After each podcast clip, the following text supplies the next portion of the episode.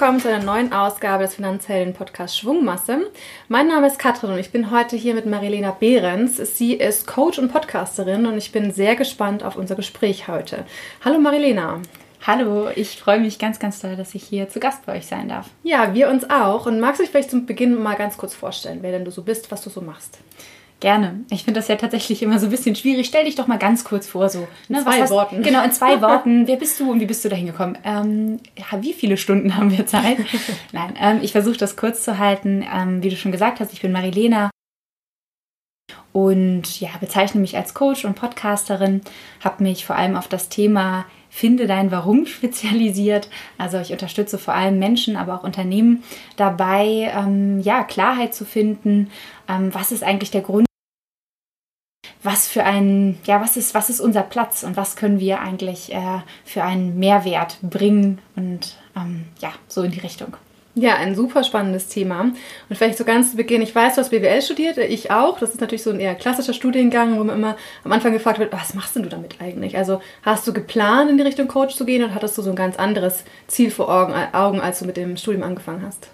Also tatsächlich komplett anders. Ähm, es hat erstmal überhaupt eine ganze Weile gedauert, bis ich ähm, zu BWL ähm, gefunden habe. Ich habe vorher noch zwei andere Studiengänge ausprobiert, die in eine ganz andere Richtung gingen, äh, Kulturwissenschaften und äh, Europawissenschaften. Mhm. Habe dann aber gemerkt oder habe immer wieder die Frage gestellt bekommen, was willst du denn damit mal machen? Willst du Taxifahrerin werden? Und damals war ich es dann irgendwann leid, mich zu erklären, hatte auch wirklich gar keinen Plan und habe dann gesagt, na gut, dann mache ich BWL, damit kannst du wenigstens was verdienen. Ähm, und habe dann alles damit machen. Genau, man, man hat alle Türen offen, äh, hat man ja so das Gefühl.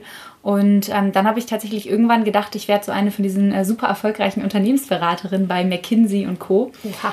Ja, äh, habe da echt äh, mich dann auch ordentlich angestrengt im Bereich Finanzen nochmal ordentlich habe dann, als ich tatsächlich in so einem Unternehmen war, ein Praktikum dort gemacht habe in der Unternehmensberatung, wirklich von Tag 1 an festgestellt, ach herrje, ähm, das ist ja so ziemlich das Gegenteil von dem, was ich eigentlich wirklich machen will. Ähm, war wirklich auch das erste Mal, dass ich mir die Frage gestellt habe, was will ich denn eigentlich wirklich?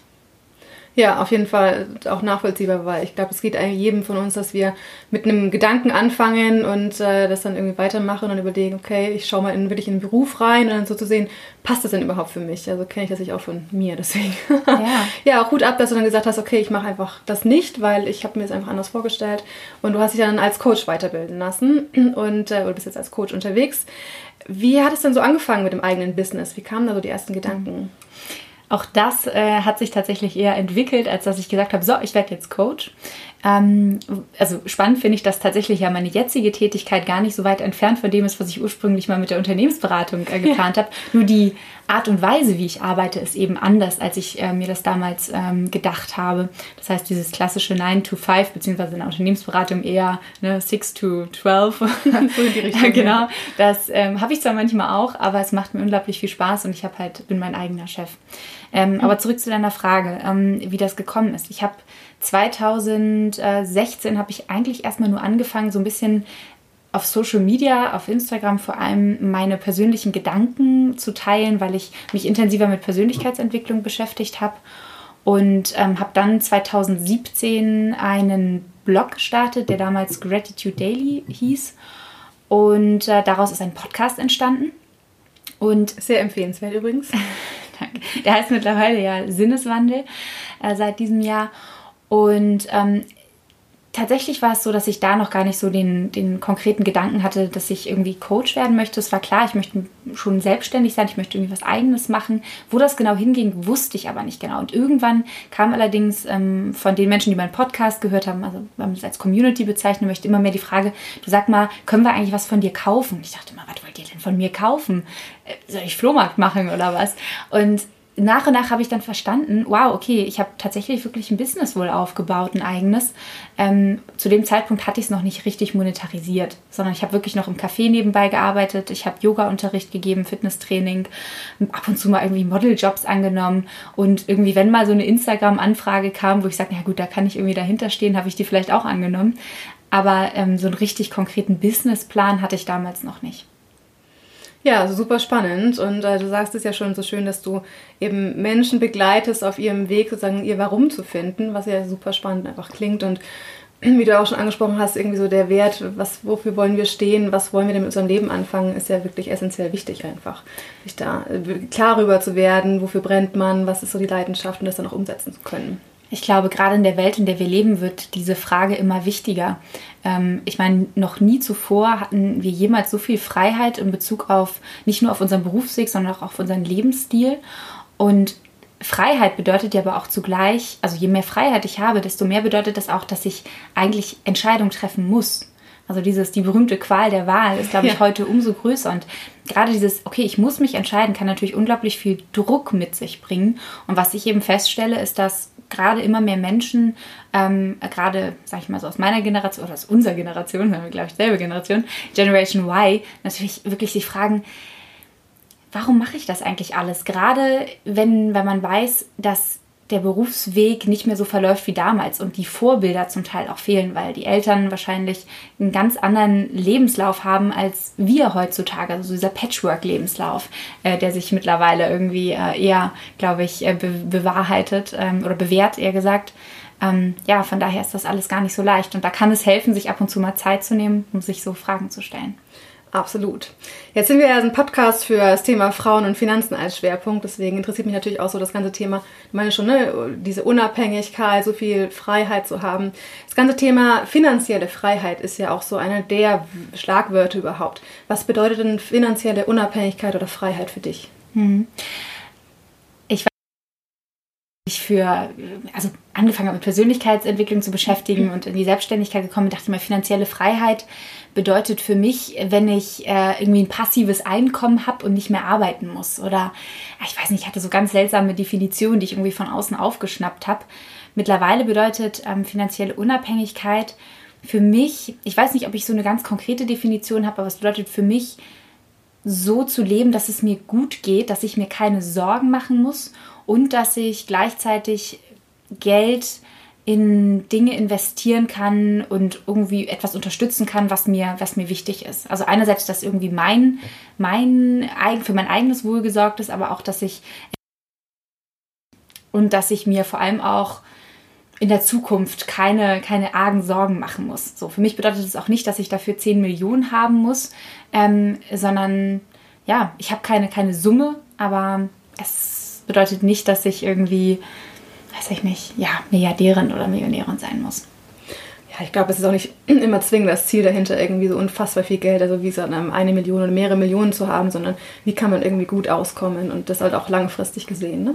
Ja, doch ein bisschen mehr als gut auskommen. Ja, ich finde, das klingt dann immer so arg bescheiden. ähm, weil ich finde letztendlich, ähm, ne, also so Geld letztendlich ist ja auch äh, ist in gewissermaßen eine neutrale Energie und es kommt immer darauf an, wie man sie einsetzt. Und von daher, ähm, ich möchte schon, schon gerne da, damit ich letztendlich die Dinge realisieren kann, die Projekte umsetzen kann, die hoffentlich auch einen Mehrwert bieten, äh, anstatt mir davon jetzt irgendwie äh, einen Porsche zu kaufen. Klingt auf jeden Fall super spannend und ich bin sehr gespannt, wie es auch mit dir so weitergeht.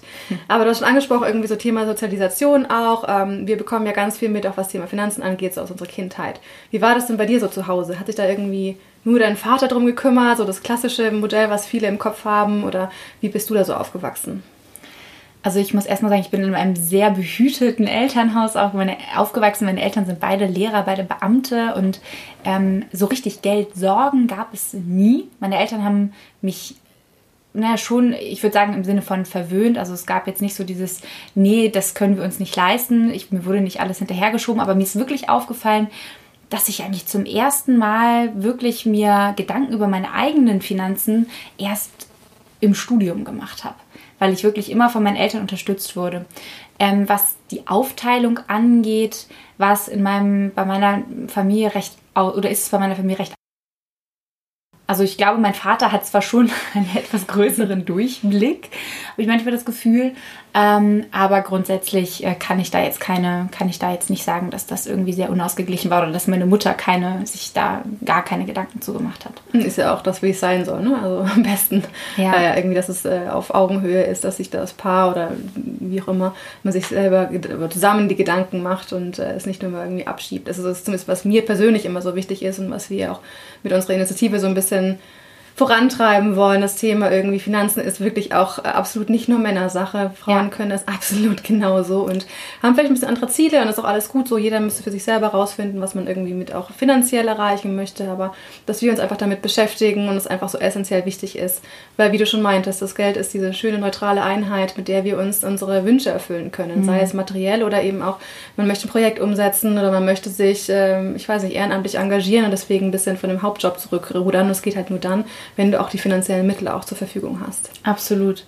Was ich dazu noch ähm, interessant finde, ist, wie du es eben gesagt hast, jeder kommt natürlich schon mit seinen Glaubenssätzen, äh, also ja. aus der Erziehung heraus. Und auch da habe ich, äh, hab ich definitiv eine Menge mitbekommen. Ähm, aber ich bin unglaublich dankbar dafür, dass ähm, ich dass meine Eltern, auch wenn sie mich jetzt, also ich habe jetzt keine wirklich intensive finanzielle Bildung, würde ich sagen, mitbekommen im Sinne von, hier mein Kind, äh, das ist dein ETF, das ist dein Fonds, den bekommst du schon dann und dann und setz dich damit mal auseinander. Das war jetzt nicht der Fall, aber irgendwo so dieses, als ich in die Selbstständigkeit gegangen bin, habe ich gemerkt, ich, ähm, ich habe das Gefühl, ich kriege das hin, weil ich einen Überblick habe so über Finanzen. Und da waren meine Eltern auch immer schon sehr, sag ich mal, ordentlich. So. Ja, das klingt auch super. Aber apropos, du hast es gerade angesprochen, negative Glaubenssätze. Da gibt es ja Thema Finanzen und negative Glaubenssätze sehr, sehr viele, so Richtung ähm, Geld verdirbt den Charakter. Wie gesagt, Finanzen können nur, also ist nur was für Männer. Nur wer reich ist, kann auch wirklich an die Börse gehen. Und da gibt es ja wirklich unfassbar viele negative Glaubenssätze. Und ich habe gelesen, dass du dich ja auch in deinem Coaching mit dem Thema negative Glaubenssätze allgemein auseinandersetzt. Hast du irgendwie Tipps, wie man denn solche Glaubenssätze auch aufbrechen sprechen kann? Meinst du jetzt genau, also in Bezug auf Finanzen konkret oder ganz allgemein? Ich glaube einmal ganz allgemein und natürlich kann man die noch ein bisschen ummünzen mhm. auf das Thema Finanzen. Mhm. Also erstmal äh, sind ja Glaubenssätze grundsätzlich müssen ja nicht immer gleich negativ sein, mhm. sondern zum Beispiel auch der Glaubenssatz, ähm, erst die Arbeit, dann das Vergnügen zum Beispiel, kann ja auch erstmal einem dienlich sein in, in Bezug dessen, dass man produktiv arbeitet. Aber alles, was, wie bei allem, fast allem, alles, was man zu viel macht, äh, kann eben auch äh, schlecht werden oder kann einem nicht mehr dienlich sein. Und daher sich erstmal die Frage zu stellen, ist dieser Glaubenssatz insgesamt, auf mein gesamtes Leben betrachtet, ähm, negativ oder hat der vielleicht auch eine, eine positive Seite? Und ähm, da erstmal zu schauen, okay, was ist mir dienlich, was ist mir nicht dienlich? Und dann sich die Frage zu stellen, okay, wie hätte ich es denn gerne? Und zu schauen, okay, wie kann ich denn vielleicht diesen Glaubenssatz, wenn ich ihn verstanden habe, das Bedürfnis dahinter erstmal verstanden habe, ähm, wie kann ich den dann vielleicht so verändern, dass ich damit besser zurechtkomme? Also zum Beispiel, ähm, wenn wir jetzt bei Finanzen sind, ähm, wenn du gesagt hast, äh, Geld verdirbt den Charakter, zu erstmal zu schauen, ist das denn allgemein so? Kenne ich zum Beispiel reiche Menschen, die eigentlich ganz nett sind. Also erstmal zu schauen, wo kann ich diesen Glaubenssatz denn vielleicht so widerlegen, dass er nicht mehr pauschal ist und dann vielleicht etwas abmildern, sodass du für dich also einfach besser mit diesem Gedanken klarkommst. Also im Sinne von ähm, Geld ist ein neutrales oder ist ein neutraler Gegenstand, den ich auch für positive Dinge einsetzen kann. Ähm, zu viel Geld äh, kann allerdings anstrengend sein, weil ich dann mich noch mehr darum kümmern muss. Und das kann ja vielleicht schon sein. Also so Einschränkungen für sich zu finden, wo man sagt, okay, damit komme ich jetzt zurecht so ein bisschen reflektieren irgendwie, woran glaube ich denn überhaupt oder das auch ein bisschen rauszufinden. Ich glaube, es ist immer so, also ich glaube, nicht jeder sagt irgendwie, ja, Geld verdirbt den Charakter, das ist so irgendwie indoktriniert, sondern man muss vielleicht das ein bisschen rausfinden, irgendwie, hat man vielleicht so einen Glaubenssatz und dann wirklich, ja, vielleicht auch sich austauschen mit anderen. Also ja. wir merken das auch ganz viel auf unseren Afterworks, dieses Austausch mit über Geld zu reden, raus aus dieser Tabuzone, ich darf nicht über Geld reden, hilft schon mal ungemein irgendwie, ne? Zu sagen, okay, nö, ist ein ganz normales Thema, ich kann mich auch wirklich darüber unterhalten. Das ist ja. auf jeden Fall so unsere Erfahrung, die wir gemacht haben, dass das schon mal so als erster Schritt zumindest äh, ganz gut ist. Ja. Jetzt habe ich mich natürlich ähm, vor unserem Gespräch ähm, mit deinem Blog auseinandergesetzt, habe auch deinen Podcast äh, einmal ein bisschen quer gehört und du sagst da, ähm, dass deine drei wichtigsten Werte Liebe, Freiheit und Leidenschaft sind. Und gleichzeitig sagst du auch, dass du der totale Control-Freak bist. Wie passen denn diese Freiheit und die also ich glaube, dass letztendlich äh, wir ja als Menschen unterschiedlich, also alle, die den Grundbedürfnisse haben, und dazu gehört einmal Sicherheit, aber auf der anderen Seite auch Freiheit. Und ähm, die sind bei uns Menschen unterschiedlich ausgeprägt. Und ähm, für mich, ähm, ich bin tatsächlich, was ich für mich herausgefunden habe, ein Mensch, der deutlich stärker zu Freiheit neigt. Also dass Freiheit ähm, für mich einen größeren Stellenwert in meinem Leben hat als das Thema Sicherheit. Ähm, was ja aber nicht heißt, dass Sicherheit absolut gar keine Rolle in meinem Leben spielt. Also wenn ich gar keine Sicherheit hätte, ich glaube, ähm, dann, wär, dann würde es mir auch nicht gut gehen. Das heißt, äh, auch da versuche ich irgendwo eine Balance für mich zu finden. Also ich wäre jetzt auch kein Mensch, der zum Beispiel ohne jegliches Wissen mir einfach irgendeine Aktien, äh, eine Aktie kaufen würde und da unendlich viel Geld reinstecken würde, nur weil ich es vielleicht gerade hätte. Ähm, sondern ich bin auch dann doch eher Mensch, der sagt, nee, ich, ich werde mich da vorher noch mal ein bisschen informieren. Das heißt, so ein bisschen die Balance für sich zu finden und ähm, aber auch grundsätzlich äh, zu akzeptieren, dass andere Menschen ein größeres Sicherheitsbedürfnis haben als ähm, ich vielleicht, was ich auch immer wieder feststelle. Ja, so eine Balance muss auf jeden Fall jeder für sich finden, irgendwie. Was ist einem ein bisschen wichtiger? Aber wenn du sagst, diese Freiheit ist bei dir so ein bisschen wichtiger und Selbstbestimmtheit, wie ist dann beim Thema Finanzen? Weil, wie gesagt, ne, wir beschäftigen uns ein bisschen mit Finanzen. Ähm, machst du das alles selbst oder holst du dir auch Unterstützung bei dem Thema? Auf jeden Fall. Also ähm, ich habe 2016, wie ich schon gesagt habe, erstmals überhaupt angefangen, mich ein bisschen intensiver damit zu beschäftigen. Habe dann äh, ach, erstmal so Klassiker gelesen wie von Warren Buffett oder äh, Think and Grow Rich, also so ein bisschen aus dieser Persönlichkeitsentwicklungsecke halt. Und ähm, dann aber relativ schnell festgestellt, okay, ähm, das hat einen ganz schönen Rattenschwanz. Und im Moment habe ich nicht wirklich die geistige Kapazität, mich mit dem intensiv auseinanderzusetzen, weil es noch andere Themen gab, die für mich eben auch sehr wichtig waren zu dem Zeitpunkt und habe dann ähm, mich bei Freunden und Bekannten umgehört, die schon intensiver in dem Thema drin gesteckt haben. Und ich glaube, es war 2015 oder 16, habe ich dann einen, einen eigenen ETF-Fonds mir mit Hilfe von einer, einer Freundin, äh, auch eine Frau, ja, die jetzt auch übrigens äh, soll, sollte ich euch mal weiterleiten, den ja, Kontakt. Die kenne ich aus dem Studium. ähm, weil die setzt sich wirklich stark dafür ein, dass Frauen eben auch äh, im Bereich Finanzen sich weiterbilden. Und die hat mir geholfen, eben meinen ETF-Fonds zusammenzustellen. Ähm, das ist das eine. Und dann äh, habe ich relativ schnell, als ich in die Selbstständigkeit gegangen bin, ähm, mir eben auch einen Steuerberater geholt, weil für mich klar war, dass, ähm, klar, ich könnte es irgendwie selber machen mit ein bisschen Wissen aus dem BWL-Studium und Weiterbildung, aber so habe ich mehr Zeit, mich auf die Dinge zu konzentrieren, in denen ich, glaube ich, mehr Wert noch generieren kann.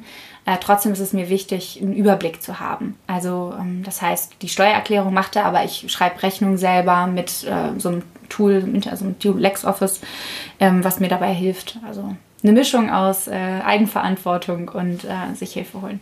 Ich glaube, es ist auch immer eine gute Mischung. Also ich weiß noch, als ich, ich damit angefangen hatte und ja auch irgendwie keine große Ahnung hatte und ich dann angefangen habe anzulesen und zu überlegen, was ist jetzt das Richtige und möchte so die perfekte Strategie irgendwie für sich entwickeln und glaube, die perfekte Strategie existiert sowieso nicht, sondern man muss sich auch irgendwie ein bisschen rantasten. Und ähm, ich habe mich dann auch vor allem mit Kollegen ausgetauscht. Ich habe einen Freund, der ist Anlageberater, der ist super und mit dem habe ich lange ausgetauscht und äh, ein bisschen, ne, was ist so meine Ziele irgendwie, wo will ich denn überhaupt so hin und mit wie viel Budget möchte ich das machen und so ein bisschen hin und her gespielt irgendwie, bis ich dann für mich entschlossen habe, okay, so fühle ich mich gerade gut damit und äh, vielleicht nicht in 20 Jahren, aber jetzt ist es gut und damit fange ich jetzt einfach mal an. Genau. Das ich glaube, das ist sehr, sehr wichtig, ja, ja, ja. genau. Und ähm, ich versuche das Thema, wie gesagt, das liegt mir wirklich sehr am Herzen, dass ich da alle meine Freundinnen auch ein bisschen zu motiviere, sich mit dem Thema zu beschäftigen. Und ähm, ja, ich äh, versuche da immer, wie gesagt, auch ins Gespräch zu gehen, ein bisschen anzubieten. Und äh, einige haben es auch schon wirklich in, in Anspruch genommen, zu sagen, sag mal, Katrin, wie war das dann da nochmal? Du hast doch mal erzählt mein größter hier immer, habe ich schon so oft gesagt, glaube ich, ist der Zinseszinsrechner.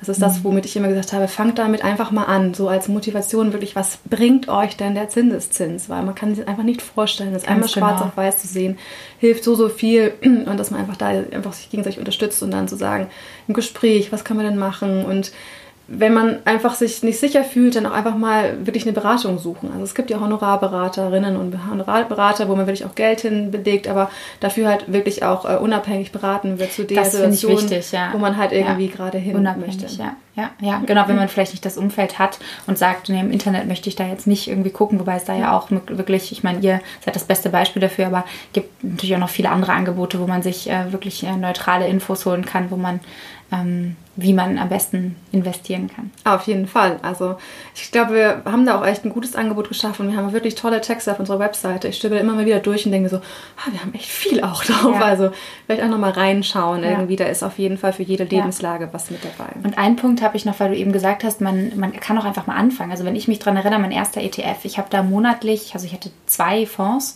ähm, und ich habe da monatlich 50 Euro, ging da halt jedes Mal automatisch in jeweils jeden ja. von beiden rein. Ich glaube, das Minimum sind 25? 25. 25, genau. Mhm. Und das heißt, du musst da keine Mille reinstecken. Aber ich, der läuft jetzt seit 2015 auf Hold, also ich mache da nichts. Ähm, klar, natürlich fällt das zwischenzeitlich mal, aber es steigt auch immer wieder. Also ich bin dann immer von dem Grundgedanken ausgegangen, wo ich mich informiert habe, na, die Wirtschaft auf lange Sicht wird sie steigen. So klar bricht sie zwischendrin mal ein und manchmal gibt es auch größere Einbrüche, aber ich gucke da auch nicht täglich rein, sondern ich schaue da so, weiß ich nicht, ein, zwei Mal im Monat rein ja, ich glaube, das ist auch wirklich so die, eine gute Vorgehensweise, wenn man sich sagt, man hat sich einmal so ein System aufgebaut und dann bleibt man auch ein bisschen langfristiger mit dabei. Also wir sagen ja auch immer, also man muss das Geld investieren, was man für die nächsten zehn Jahre nicht zwingend braucht. Also es sollte schon so sein, dass man auch einfach diese Schwankungen einfach ausgleichen kann. Ja, ja. Man kann ähm, sich ja steigern. Also ja, absolut, ja. genau. Man kann auch irgendwie sagen, ich habe gerade eine Gehaltserhöhung bekommen, ich packe da jetzt halt 50, 100 Euro, wie auch immer, mehr rein. Oder ähm, das ist ja das Schöne daran, dass es flexibel anpassbar ist. Und je nachdem, wie man halt gerade auch so im Leben dasteht, Du hast es vorhin schon angesprochen, so als Selbstständiger ist ja nochmal ein bisschen wichtiger, auch sich mit dem Thema zu beschäftigen. Man ist auch nicht irgendwie sozialversichert, nicht in der Rentenversicherung etc.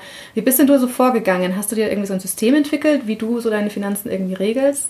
Thema finanzielles Polster schaffen, wie machst du das mit deinen privaten, mit deinen beruflichen Finanzen? Also tatsächlich am Anfang war ich schon ein wenig, ich weiß nicht, ich würde es nicht überfordert nennen, aber ich habe es einfach so ein bisschen so selektive Ignoranz. Ich habe das Thema so ein bisschen aus meinem Kopf rausgestrichen. Äh, ähm, ich wusste, ich hatte grundsätzlich noch Rücklagen. Ähm, einerseits, weil ich ähm, was von meiner Oma geerbt hatte, auf der anderen Seite, weil ich schon als Schülerin und Studentin immer nebenbei gearbeitet habe. Das heißt, ähm, ich wusste, komme was wolle, ich bin eigentlich momentan noch ganz gut äh, abgesichert und ich kann auch jederzeit, das war immer so mein Gedanke, ich kann jederzeit auch wieder irgendwo in eine Festanstellung gehen. Das ist bis heute mein Gedanke. Wenn irgendwas ist, ich kann jederzeit wieder in eine Festanstellung. Also ich glaube, dass ich für den Markt weiterhin attraktiv bin, auch wenn ich ein paar Jahre in der Selbstständigkeit ja, war. Absolut. Wenn nicht sogar noch attraktiver. ja. ne? Also ähm, von daher was ich dann aber nach und nach eben entwickelt habe, ist schon natürlich irgendwie ein System. Das heißt, ich habe ein Geschäftskonto, ich habe ein privates Konto, ähm, davon noch so ein paar, also es gibt ja so diese, angeblich diese sechs Kontenmodelle oder so. Das war mir dann doch ein bisschen zu umständlich, aber ich habe zum Beispiel ein Konto, was ich wirklich nicht anrühre, wo ein bestimmter Betrag drauf ist, wo ich sage, den werde ich brauchen, um zum Beispiel wirklich mindestens äh, sechs Monate, wenn nicht sogar ein ganzes Jahr, dass ich davon auch leben kann. Und den rühre ich nur an, wenn, äh, wenn Manche nennen das übrigens, was hatte ich mal gelesen, das Fuck You Money. Ja. Äh, genau. ähm, also wenn sie mal aussteigen wollen. Also.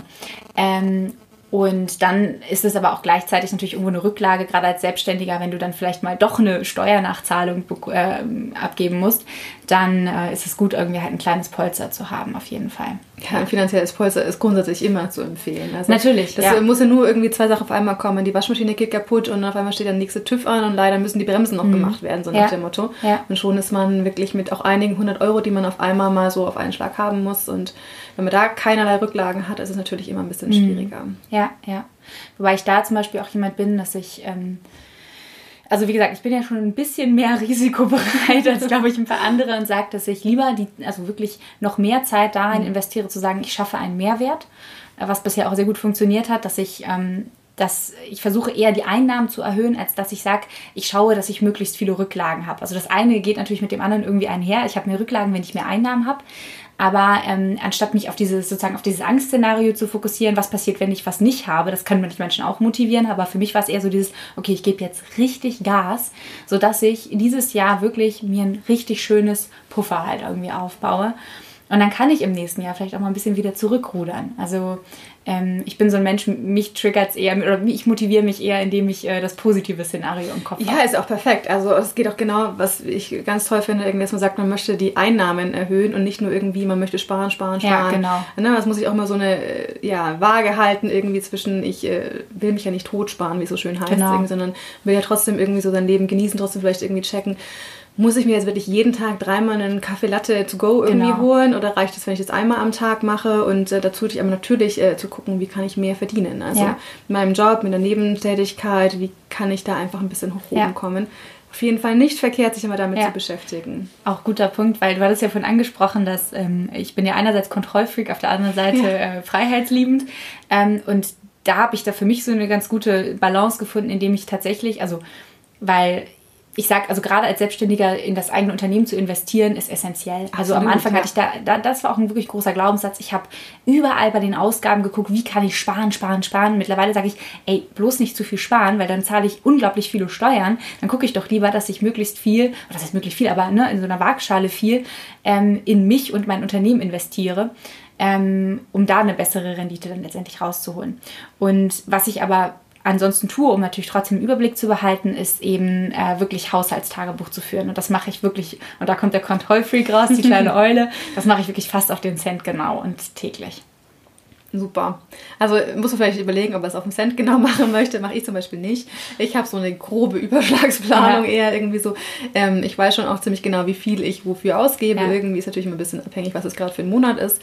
Ähm, aber das ist auf jeden Fall unser Tipp immer. Also fangt an mit dem Haushaltsbuch, auch wenn das super langweilig klingt, irgendwie zumindest mal drei Monate zu schauen, was läuft denn auch wirklich alles raus. Also mhm. was kostet mich, wie gesagt, der Latte to go oder mal die Breze vom Bäcker oder wie auch immer. Ja. Es, es läppert sich einfach. Und sich da einfach mal ganz genau damit zu beschäftigen, was kommt rein, was geht raus, hilft ungemein, um überhaupt eine Planung aufstellen zu können. Also ohne da mal so eine Grundlage zu haben, braucht man auch gar mhm. nicht zu überlegen, wie es denn ja. weitergeht. Zumindest meine Meinung. Ja, ich war am Anfang auch echt, ich weiß noch, als ich damit angefangen habe, irgendwie 2015, ich war schockiert, mhm. was ich, also ich bin jetzt nicht so ein Latte-to-go-Typ, aber ähm, allein, ich glaube, Lebensmitteleinkäufe war ich echt überrascht oder wenn ich einen Monat mal viel essen gegangen bin. Ich bin zum Beispiel auch, also ich würde sagen, ich bin schon sehr sparsamer Mensch. Also ich gehe, weiß ich nicht, habe ich gesehen, so Klamotten habe ich vielleicht manchmal nur 10 Euro im Monat ausgegeben, wenn überhaupt. So, oder, aber da eben dann, dafür habe ich dann eben auf die Qualität der Lebensmittel viel geachtet und ich mir dachte, na gut, okay, solange das irgendwie in einem Verhältnis alles zueinander steht, hat ja jeder seine eigenen Prioritäten. Absolut, ja. Also ich gebe sehr viel für Reisen aus. Also da ist mir auch die Klamotten relativ egal, aber mein Budgettopf für Reisen ist auf jeden Fall ja, ein bisschen größer. Ja, ist auch ein guter Punkt, sich so ja. Budgets, Budgettöpfe aufzumachen, ja. zu sagen, okay, jeden Monat habe ich so viel offen für bestimmte Bereiche. Ja, auf jeden Fall, habe ich auch. Also ich habe mir mal überlegt gehabt, wie kann man das so aufteilen, irgendwie nicht jetzt genau pro Monat, sondern eher so auf, auf ein Jahr gerechnet auch, mhm. irgendwie wie viel möchte ich da so grob für drin haben, was möchte ich so langfristig, mittelfristig und was will ich auch schlicht und ergreifend für Urlaub im Jahr ausgeben. Also ja. natürlich auch, was kann ich mir überhaupt leisten. Ähm, apropos äh, Reisen etc., ich habe auch gelesen, du hast so ein Ziel, ortsunabhängig mal zu arbeiten. Das ist ja auch immer so einer der großen Begrifflichkeiten, die aktuell existieren. Ich habe zurzeit einen äh, Freund, der ist gerade in Lissabon und sagt auch, ich will das ja mal ausprobieren. Finde ich ja toll, ähm, aber die Frage ist immer, wie finanziert man sich das? Also mhm. bist du dann so unabhängig von den Orten auch, wie du jetzt aktuell arbeitest oder wie möchtest du sie finanzieren oder was ist so der mhm. Plan dahinter bei dir? Ich merke schon, du warst, glaube ich, in älteren Podcast-Folgen oder irgendwie der Blog, der existiert ja tatsächlich gar ja. nicht mehr, so der ist ja nicht mehr aktiv, aber da warst du, glaube ich, ich war unterwegs. ein bisschen so kreuz bin ich durchgegangen. Genau, ja. weil äh, tatsächlich, also ich arbeite ja mittlerweile. Äh, schon jetzt seit längerem theoretisch ortsunabhängig, mhm.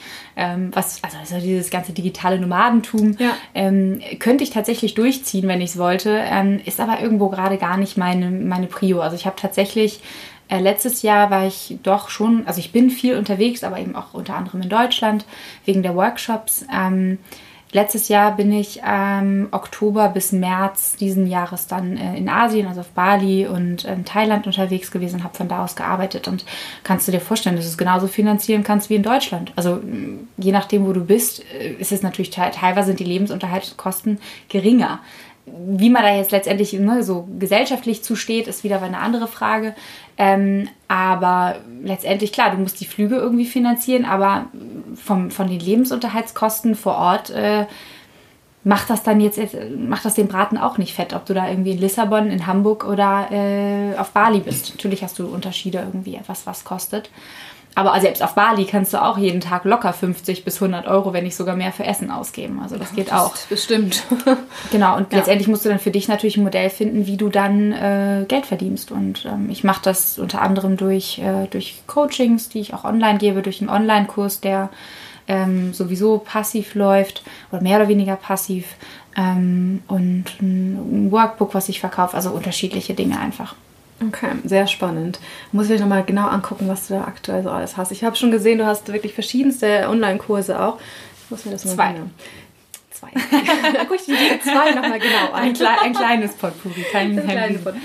Ja. ja. aber ist ja wunderbar. Das ist ja genau das äh, im Prinzip, wo so viele auch irgendwie hinstreben. Es ist toll, dass du da schon so weit bist. Das wir haben ja vorher schon mal gesprochen, irgendwie, wie gehen wir das Thema Finanzen an, dass äh, es so negative Glaubenssätze drum gibt. Und es ist ja oft leider immer noch so, was wir auch einfach mitbekommen, dass sich Frauen zwar wissen, sie müssten sich mit dem Thema irgendwie beschäftigen, aber einfach nicht ins, ins Tun kommen. Was ist denn so aus deiner Meinung nach vielleicht Gründe, die da die Frauen hindern?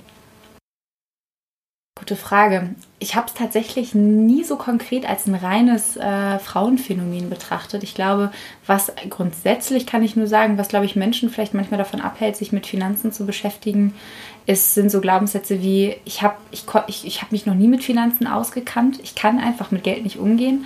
Und das sind dann letztendlich natürlich auch so ähm, self-fulfilling prophecies. Also das heißt, ähm, klar, wenn du dich weiterhin nicht mit Finanzen beschäftigst, dann wirst du es auch nie können.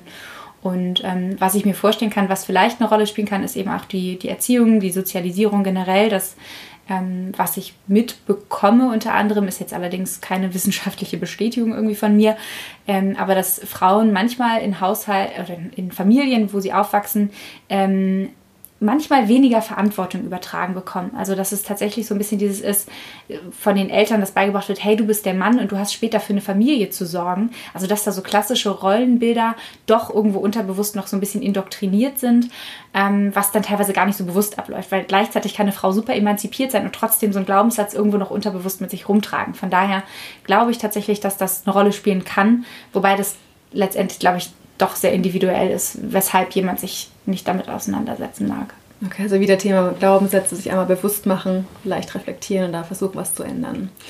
So, als letzte Frage, was würdest du denn allen, besonders Frauen, irgendwie raten, die sich bisher eben noch nicht mit ihren Finanzen beschäftigt haben und jetzt einfach mal richtig durchstarten wollen? Mhm.